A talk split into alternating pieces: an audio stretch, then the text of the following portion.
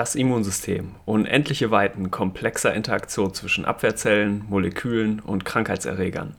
In dieser Folge von Infectsupport Basics wollen wir uns den grundlegenden Aufbau des Immunsystems angucken. Wir wollen besprechen, woraus Proteine bestehen. Es geht um immunisierte Kaninchen und um unsterbliche Tumorzellen. Das ist alles eine Menge Stoff, deswegen fangen wir am besten direkt an.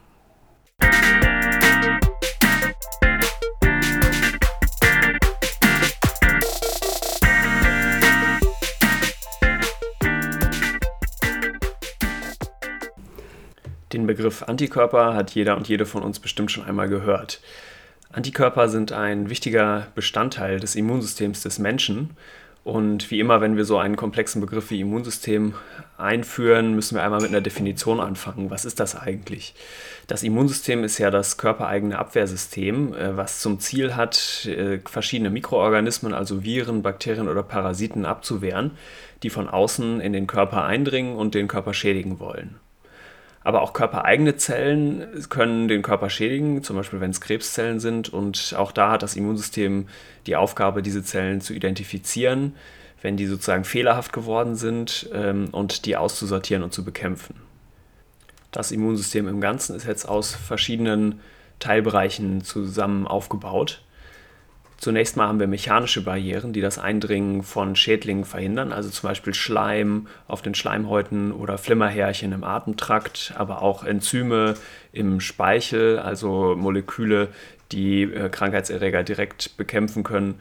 Ähm, aber auch so Dinge wie kommensale Bakterien im Darm, also die guten Bakterien der Darmflora, die, durch, äh, die eine Überwucherung mit schlechten Bakterien im Darm verhindern können. Und auch so mechanische Faktoren wie zum Beispiel, dass im Harntrakt durch den Urin, der produziert wird, äh, pathogene Keime äh, weggespült werden. Das heißt, diese mechanischen Barrieren sind ganz wichtig. Wenn es Krankheitserreger jetzt aber über diese mechanischen Barrieren hinaus geschafft haben, dann kommen sie mit dem eigentlichen Teil des Immunsystems in Berührung. Und den können wir ganz grob einteilen in Zellen des Immunsystems und in die nicht-zellulären Bestandteile des Immunsystems. Die Zellen sind zum Beispiel Granulozyten, natürliche Killerzellen oder verschiedene Sorten von Lymphozyten. Die sind zum Teil im Blut zirkulierend und zum Teil aber auch in speziellen Organen wie jetzt Milz oder Lymphknoten lokalisiert. Und um die soll es heute nicht gehen. Worum es heute gehen soll, sind die nichtzellulären Bestandteile des Immunsystems, die vor allem auch im Blut vorkommen. Ein Synonym für die nichtzellulären Bestandteile ist auch humoral, von lateinisch humor, Flüssigkeit oder Feuchtigkeit. Das sind in den allermeisten Fällen Proteine, die als Botenstoffe oder direkt zur Abwehr von Krankheitserregern dienen. Das heißt, die erste Einteilung des Immunsystems war entlang der Achse zellulär und humoral. Die zweite Achse, entlang der wir das Immunsystem einteilen, ist, ob das Immunsystem angeboren oder erworben ist. Das angeborene Immunsystem, wie der Name schon sagt, besteht ab der Geburt. Das heißt, es ist ein Teil des Immunsystems, der nicht lernen kann, sondern eigentlich von der Geburt an gut funktionsfähig ist und gewissermaßen die erste Linie der Abwehr oft bildet. Die, der erworbene Teil des Immunsystems hingegen ist adaptiv, das heißt, der kann sich anpassen an die Pathogene, an die Krankheitserreger, die, mit denen wir konfrontiert sind und ähm, ist deswegen zum Teil auch etwas verzögert erst aktiv und hat aber eben die gute Fähigkeit, sehr passgenau eine Immunantwort, die dann hocheffektiv ist, zu machen. Wenn wir also das ganze Immunsystem jetzt entlang dieser zwei Achsen, einmal humoral oder zellulär und zum anderen angeboren oder erworben, einteilen, dann kriegen wir gewissermaßen eine Vierfelder-Tafel. Wenn wir uns dann die, den zellulären Bestandteil angucken, um den es heute wie gesagt nicht gehen soll, haben wir als angeborenen zellulären Bestandteil des Immunsystems solche Zellen wie Makrophagen, Granulozyten oder natürliche Killerzellen und wir haben als erworbenen Teil des zellulären Immunsystems antigen präsentierende Zellen oder B-Lymphozyten oder T-Lymphozyten. Bei dem humoralen Teil des Immunsystems haben wir auf der angeborenen Seite jetzt Systeme wie das Komplementsystem, die Toll-like-Rezeptoren oder Interleukine und auf der erworbenen Seite des humoralen Immunsystems haben wir eben die Antikörper, um die es heute vor allem gehen soll. Das angeborene und das erworbene Immunsystem ersetzen sich dabei nicht. Also es ist nicht so, dass man erst das angeborene hat und dann irgendwann ab einem gewissen Entwicklungsalter das erworbene übernimmt. So ist es nicht, sondern die liegen ähm, auch im Erwachsenenalter beide vor. Und es gibt aber eine gewisse zeitliche Komponente in der Art, dass eben als allererstes, wenn man einen neuartigen Krankheitserreger begegnet, wie jetzt zum Beispiel aktuell das Coronavirus, zunächst einmal die angeborene Immunantwort da ist und zum Beispiel Granulozyten, aber auch das Komplementsystem aktiv wird und erst im Laufe der Zeit, wenn der Körper den Erreger erkannt hat und sich mit dem auseinandersetzt und eine spezifische Immunantwort hervorruft, dann greift eben das erworbene Immunsystem und kann den Erreger dann sehr viel genauer und effektiver bekämpfen.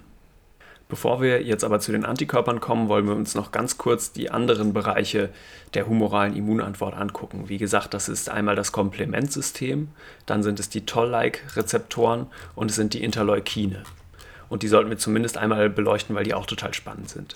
Das Komplementsystem ist eine Gruppe aus über 30 Plasmaproteinen, also Proteine, also Eiweißmoleküle, die im Blutplasma, also in dem nichtzellulären Bestandteil des Blutes vorliegen. Die einzelnen Bestandteile des Komplementsystems heißen Komplementfaktoren und das sind alles Proteasen, also Enzyme, die andere Proteine, andere Enzyme verdauen können, also hydrolytisch abbauen können. Die sind mit C-Nummern bezeichnet, also zum Beispiel C3, C5 und so weiter und die werden aktiviert in einer sogenannten Komplementkaskade. Also zum Beispiel C3 wird dann in C3a und C3b gespalten, C3b bindet dann wiederum an C5 und äh, dann geht die Kaskade immer weiter, bis sich was mit einem ziemlich coolen Namen bildet, nämlich ein Membranangriffskomplex. Das ist so eine rundliche Struktur, die dann in die Zellwände zum Beispiel von Bakterien eindringen kann und so eine Art Loch reinmacht, sodass die, das Bakterium quasi ausläuft und dann kaputt geht. Außerdem kann das Komplementsystem noch was machen, was man Opsonierung nennt. Das ist gewissermaßen Schmackhaftmachung von einem Pathogen. Ähm, das heißt, dass wenn jetzt zum Beispiel ein Bakterium oder ein Parasit in den Körper eindringt, können sich die ganzen kleinen Komplementfaktoren auf die Oberfläche setzen und machen dadurch das Bakterium schmackhaft oder attraktiver für einen bestimmten Teil des zellulären Immunsystems, nämlich vor allem für so Fresszellen, also zum Beispiel neutrophile Granulozyten, die dann leichter auf den Krankheitserreger aufmerksam werden und den eher angreifen. Zuletzt kann das Komplementsystem auch noch so Anaphylaxine ausschütten, also gewissermaßen Botenstoffe, die wiederum andere Teile des Immunsystems Bescheid sagen. Also insgesamt ein ziemlich cooler Teil des Immunsystems, das wir schon von Geburt an haben. Der nächste Teil des angeborenen humoralen Immunsystems sind die TLRs oder Toll-like-Rezeptoren. Das sind gewissermaßen die Augen des angeborenen Immunsystems. Die erkennen nämlich Strukturen, die ausschließlich auf Krankheitserregern vorkommen und zwar Strukturen, die auf ganz verschiedenen Pathogenen vorkommen. Und die erkennen sie jetzt nicht so hochspezifisch, sondern nur sehr grob und aktivieren dann andere Teile des Immunsystems, also entweder das Komplementsystem, was wir gerade kennengelernt haben, oder auch Immunzellen.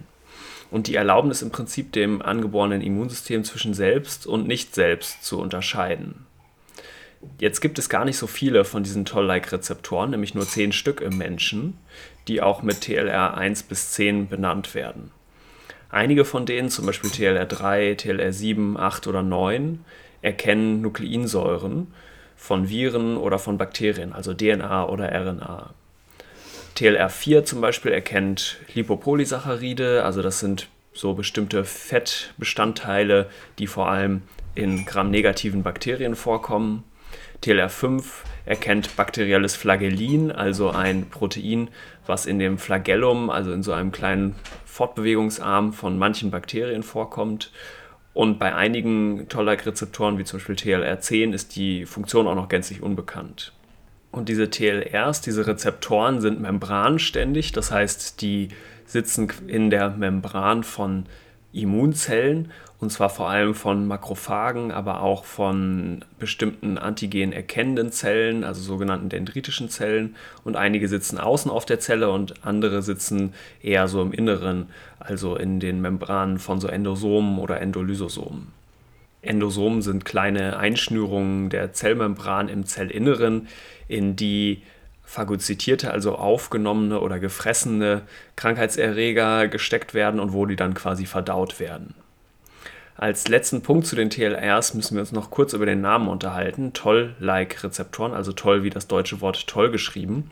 Der Name ist immer so ein bisschen komisch und der kommt von einem bestimmten Protein der Drosophila melanogaster-Fliege, also einer Taufliege, die in der genetischen Forschung total beliebt war und ist vor allem weil sie so eine kurze Fruchtfolge hat und man sie deswegen so gut züchten kann. Und die Nobelpreisträgerin Christiane Nüstlein-Vollhardt war, hat wohl dieses Protein entdeckt und war dann so begeistert davon, dass sie es toll genannt hat. Und diese TLRs sehen diesem Tollprotein der Taufliege, was jetzt eigentlich gar nichts mit unserem Immunsystem hat, dem sehen die auf jeden Fall so ähnlich, dass es wohl daher als Toll-like benannt wurde. Bisschen komische Geschichte, aber so sind die TLRs, die Toll-like-Rezeptoren, zu ihrem Namen gekommen. Die nächste Gruppe des angeborenen Immunsystems sind die Interleukine. Das sind gewissermaßen die Botenstoffe des Immunsystems. Interleukin kommt von dem lateinischen inter zwischen und dem griechischen leukos weiß. Das heißt, die Interleukine vermitteln die Kommunikation zwischen den weißen Blutkörperchen. Auch die Interleukine, weil es davon so viele verschiedene gibt, sind mit Nummern abgekürzt und heißen entsprechend IL1, IL2, IL3 und so weiter. Und die haben jetzt ganz verschiedene Aufgaben. Einige davon sind eher aktivierend, das heißt, die stimulieren eher das Wachstum oder die Teilung von Zellen und aktivieren andere Teile des Immunsystems, zum Beispiel IL-1 und IL-6. Andere hingegen sind eher sogenannte regulatorische Interleukine, das heißt, die hemmen eher die Aktivierung des Immunsystems, zum Beispiel IL-10. Chemisch gesehen sind Interleukine sogenannte Peptidhormone und um das zu erklären, müssen wir einen kurzen Exkurs einmal zu Proteinen machen. Das heißt, wir werden erfahren, was die Begriffe Protein, Peptide und Aminosäuren eigentlich miteinander zu tun haben. Aminosäuren sind ja ganz grundsätzliche Bausteine des Lebens und den Aufbau von so einer Aminosäure kann man sich durch den Namen auch schon wieder teilweise erschließen. Amino bezieht sich auf die Aminogruppe, also ein Stickstoffatom N mit zwei Wasserstoffatomen H, also NH2, eine sogenannte Aminogruppe. Und das Säure bezieht sich auf die Carboxylgruppe, also COOH, sprich ein Kohlenstoffatom, zwei Sauerstoffatome und ein Wasserstoffatom. Neben der Aminogruppe und der Carboxylgruppe gibt es dann noch einen dritten entscheidenden Bestandteil von so einer Aminosäure. Das ist nämlich die sogenannte funktionale Gruppe. Das ist der Teil des Moleküls, in dem sich die verschiedenen Aminosäuren untereinander unterscheiden. Im menschlichen Organismus gibt es 21 Aminosäuren, die sind proteinogen, das heißt aus denen bestehen Proteine. Diese Aminosäuren sind jetzt über eine Peptidbindung miteinander verknüpft, also eine Bindung an dem Stickstoffatom. Und da kommen wir auch schon zum nächsten Namen, nämlich Peptide. Das bezeichnet einfach eine kurze Kette von Aminosäuren, die hintereinander gehängt sind. Wenn es weniger als 10 Aminosäuren sind, nennen wir das Oligopeptide, also wenige Peptide oder kleine Peptide genannt. Und wenn es mehr als 10 Aminosäuren hintereinander sind, nennen wir das Polypeptide. Ab ungefähr 100 Aminosäuren, die hintereinander gehängt sind, sprechen wir von Proteinen.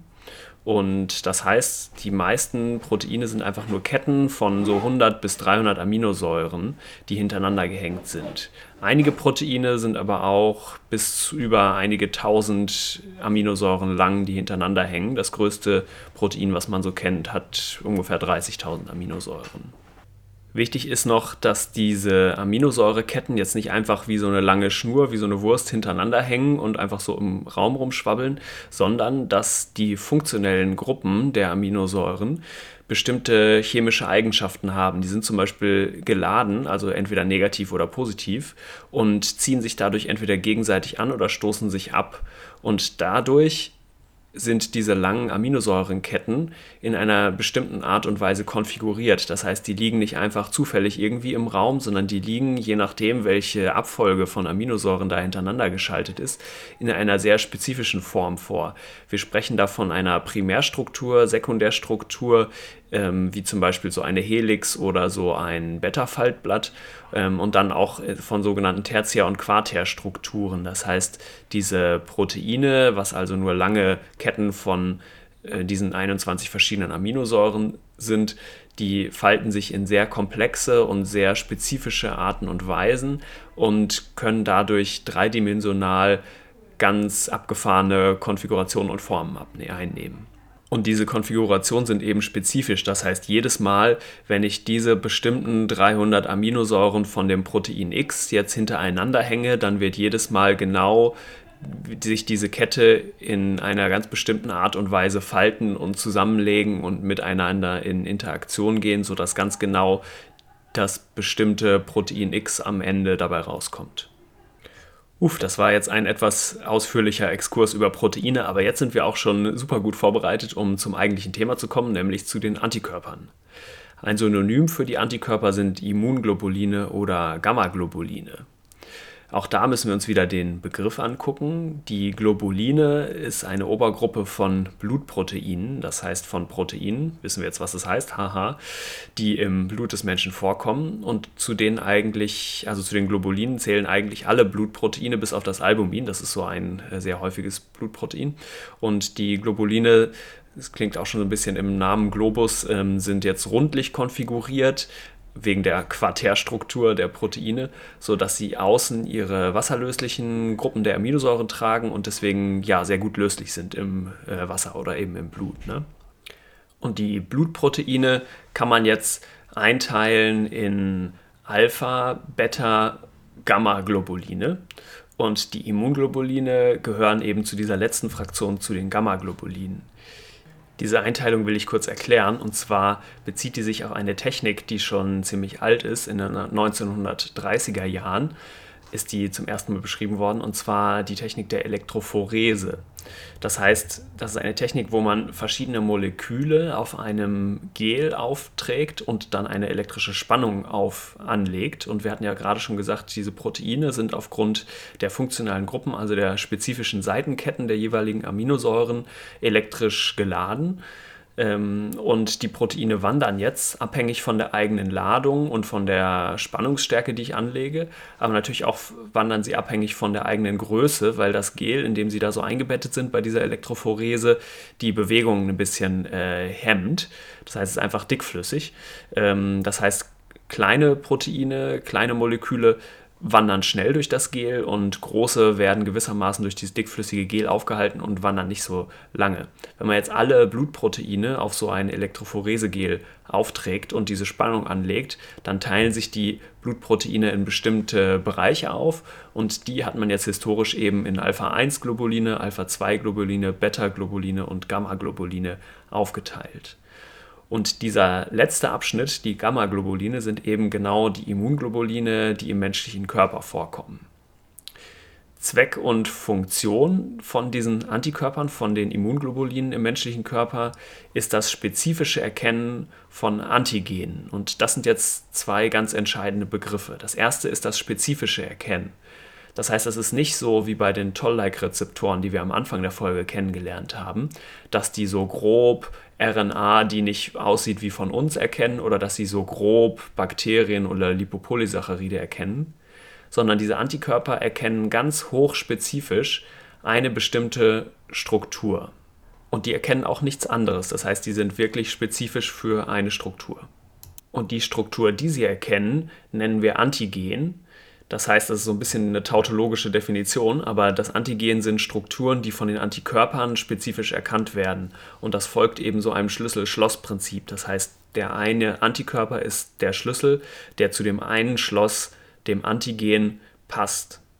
Und um es noch ein bisschen komplizierter zu machen, ist es nicht das ganze Antigen, sondern es ist ein bestimmter Bereich auf dem Antigen, den wir Epitop nennen, der von einem bestimmten Bereich auf dem Antikörper, das nennt man Paratop, erkannt wird.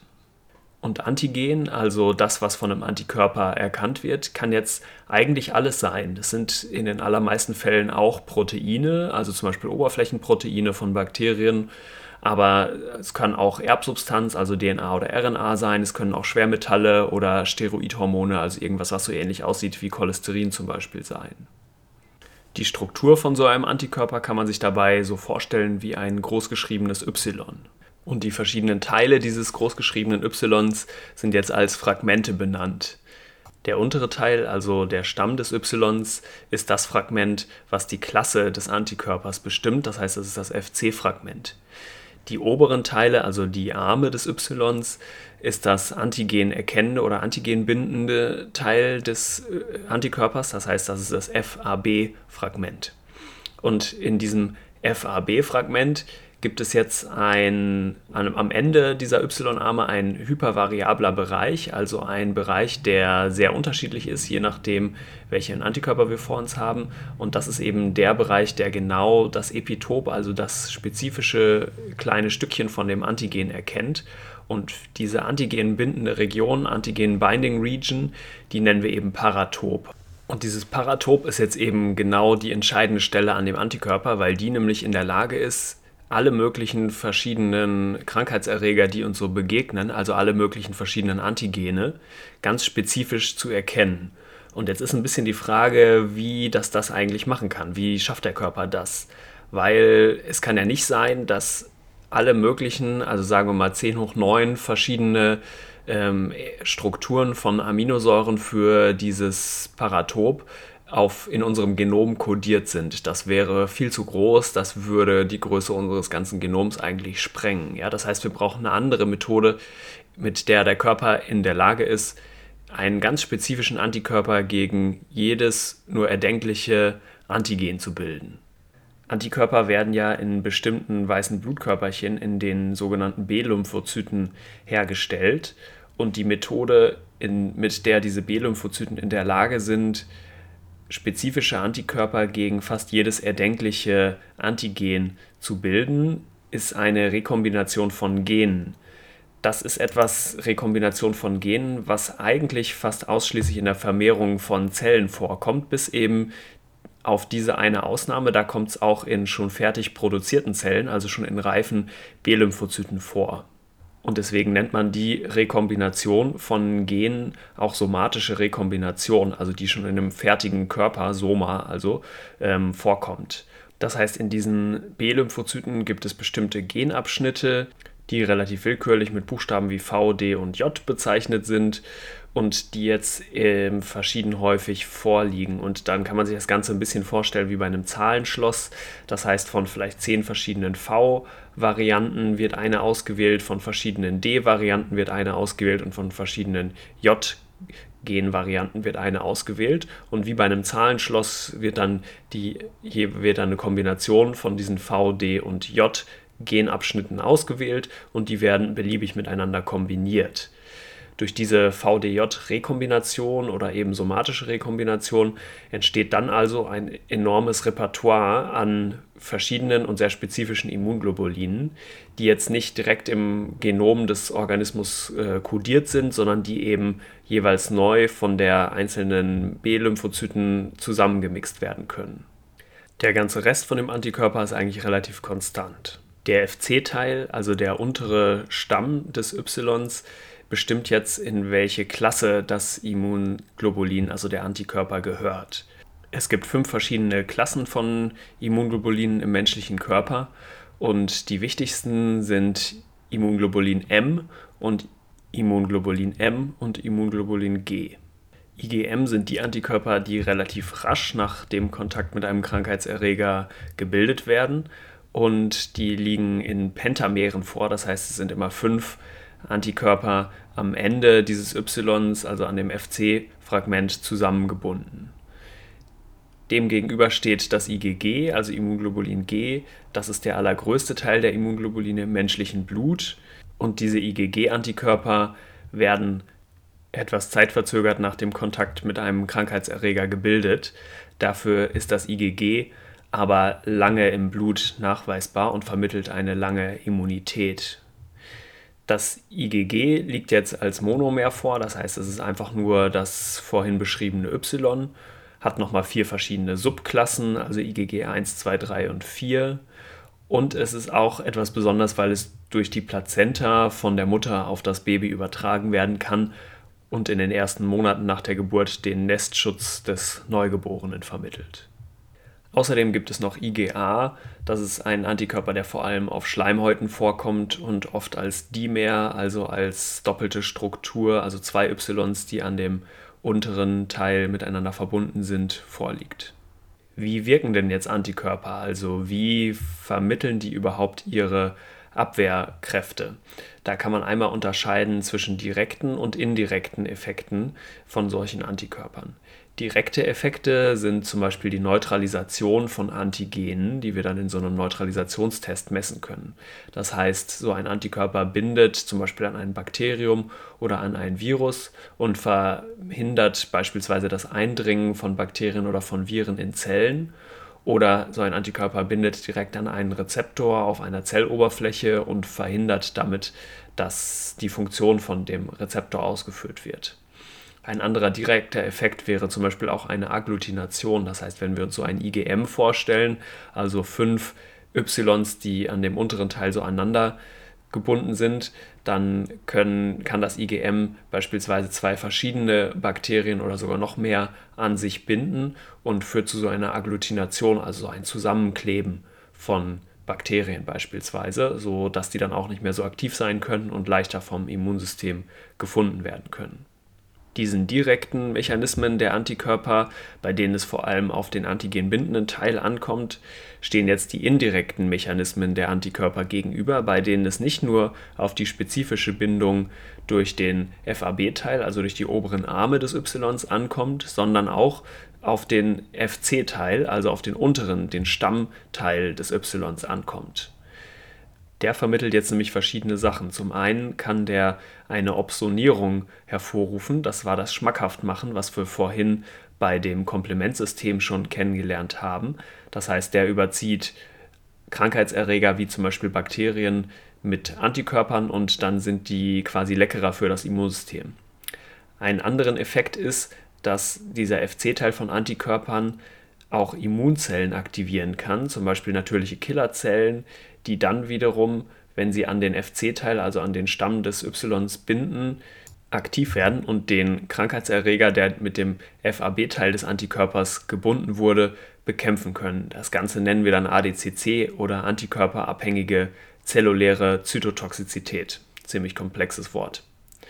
Was ähnliches kann der FC-Teil von diesen Antikörpern auch noch mit dem Komplementsystem machen. Das heißt, mit dem oberen Teil, mit den Y-Armen, bindet der Antikörper wieder an einen Krankheitserreger, zum Beispiel ein, ein, ein Bakterium, und mit dem FC-Teil aktiviert er das Komplementsystem, was dann wiederum den Krankheitserreger angreift.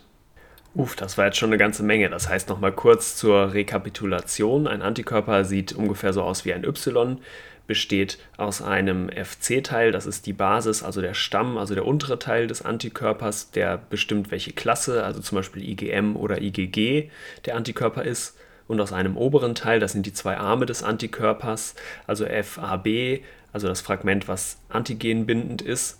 Und am Ende dieser Arme, also ganz am Ende von diesen beiden Y-Ärmchen, ist der antigenbindende Bereich, der ist hypervariabel, das heißt, der ist super unterschiedlich, je nachdem, welches Epitop auf dem Antigen genau erkannt wird.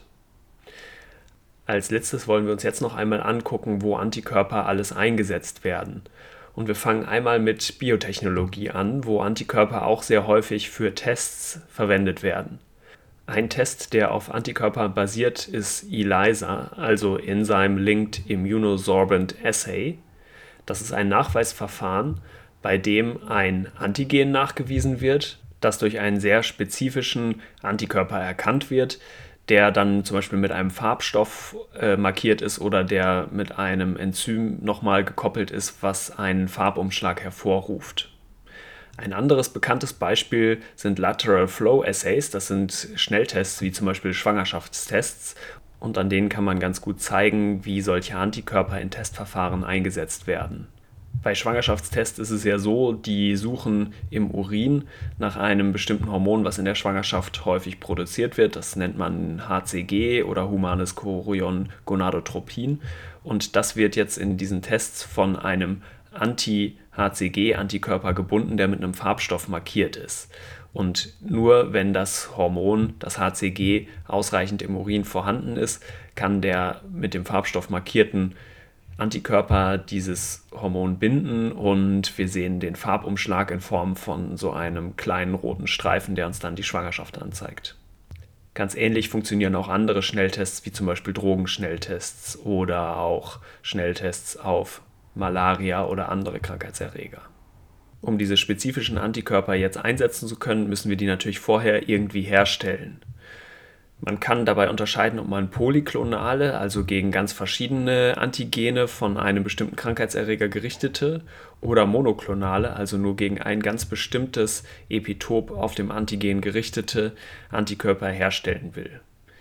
Historisch die früheste Methode, wie man polyklonale Antikörper hergestellt hat, war, dass man ein Versuchstier, zum Beispiel ein Kaninchen oder auch eine Maus, mit einem Krankheitserreger, also zum Beispiel mit einem Bakterium oder vielleicht auch nur mit einem bestimmten Bruchstück des Bakteriums, also mit einem bestimmten Antigen, immunisiert hat.